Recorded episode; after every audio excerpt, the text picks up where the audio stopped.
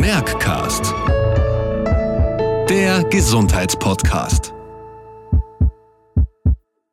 Hallo und herzlich willkommen bei Merckcast, dem Gesundheitspodcast.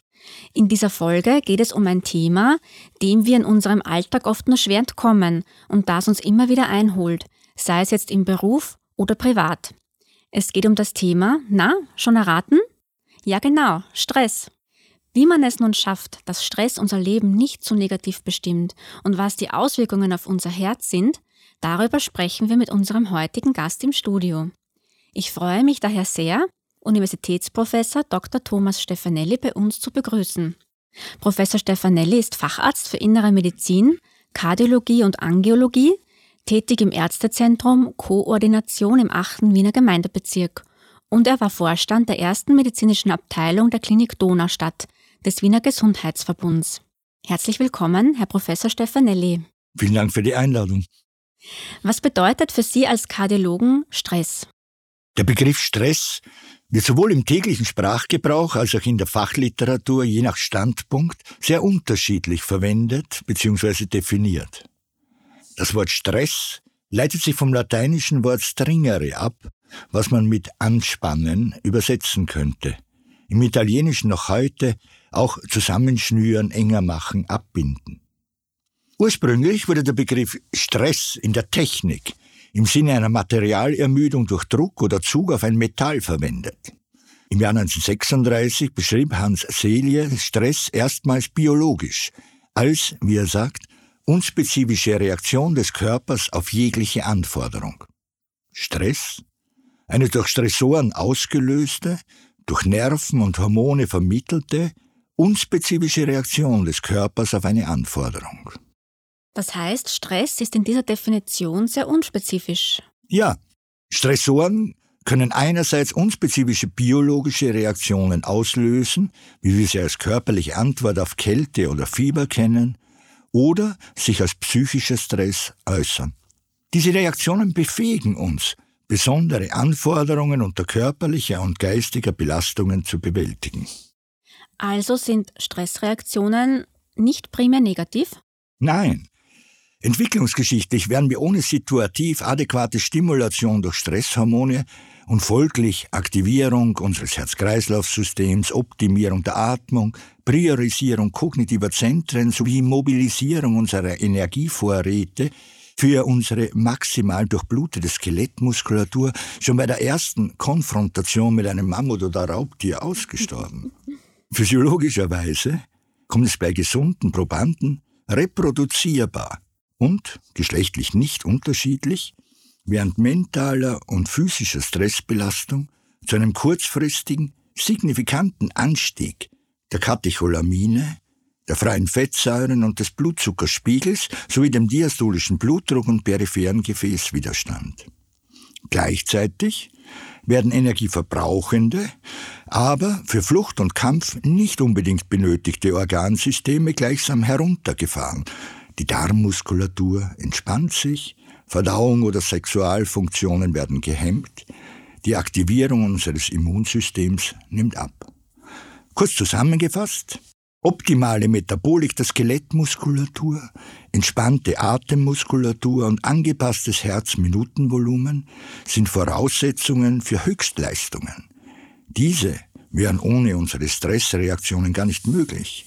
Entsprechend ist die Regenerationsphase nach einer Stressbelastung entscheidend sei es das fröhliche Festmahl nach der erfolgreichen Mammutjagd, die Siegesfeier nach einem Sportevent oder ein belangloses Afterwork-Treffen nach einem hektischen Arbeitstag. Dabei kann das vegetative Nervensystem nach einer Phase der Aktivierung via Vagustimulation auf Regeneration gegensteuern.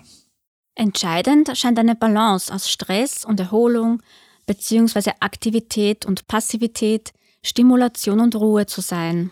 Was passiert, wenn dieses Gleichgewicht gestört ist?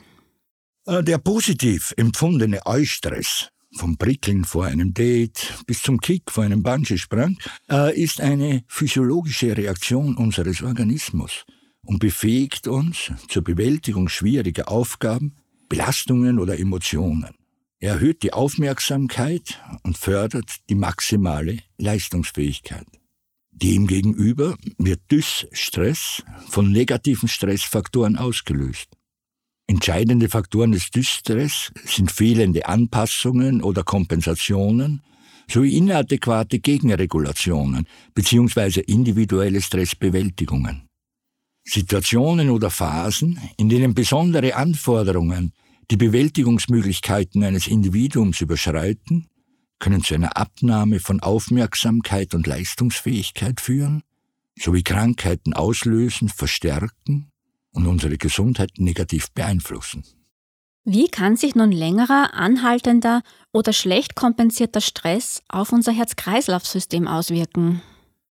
Neben der direkten Wirkung auf die Arterien werden auch wesentliche Risikofaktoren der Atherosklerose aktiviert.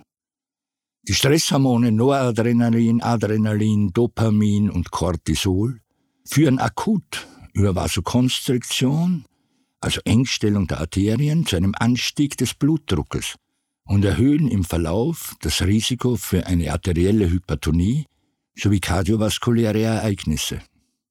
Eine rezente Langzeitbeobachtung zeigt, dass nach sechs Jahren bei Verdoppelung nur eines dieser genannten Hormone eine manifeste Hypertonie bei rund jedem vierten Probanden auftritt. Dies steht in Eingang mit älteren Daten, in denen gezeigt wurde, dass bei Personen mit einer Familienanamnese für Hochdruck bereits Jahre vor Manifestwerden der eigenen Hypertonie erhöhte Katecholaminspiegel gemessen wurden. Weiters steigt während stressig empfundener Lebensphasen der Nikotin- und Alkoholkonsum. Der Stress induziert vermehrt exprimierte Appetithormon, Grelin, steigert das Verlangen nach Süßspeisen und konsekutiv das Körpergewicht. Denken wir an die Interaktionen Cortison, Blutzucker und Diabetes. Das Stresshormon Cortisol stimuliert die Glukosefreisetzung und hemmt gleichzeitig die Insulinwirkung im Sinne einer Insulinresistenz.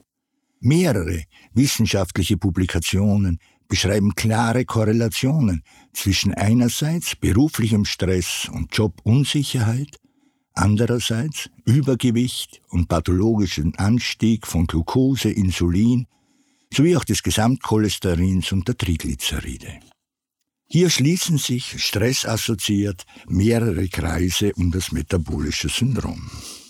In Summe haben Menschen mit einer geringeren Fähigkeit mit Stress umzugehen ein hohes Risikoprofil für Atherosklerose.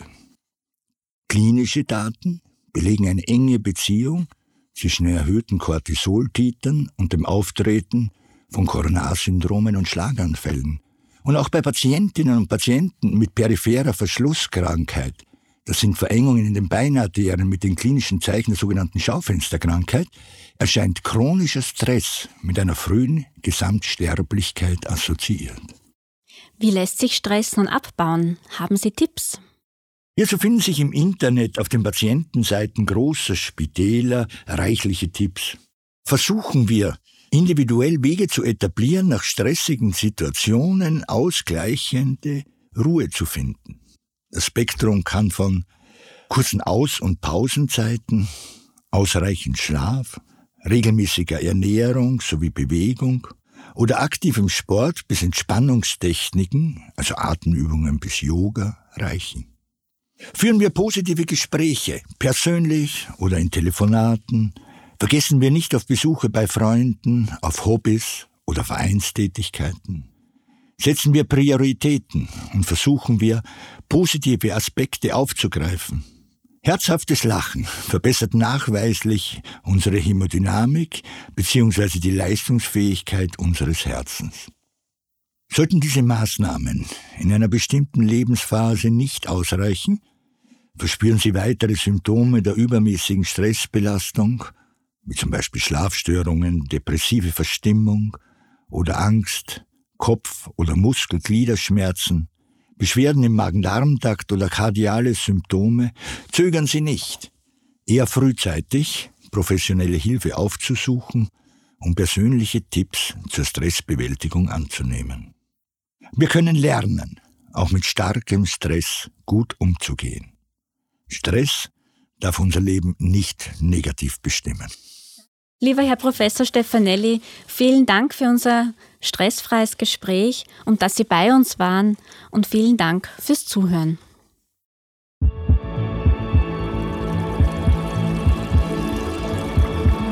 Merckcast. Der Gesundheitspodcast.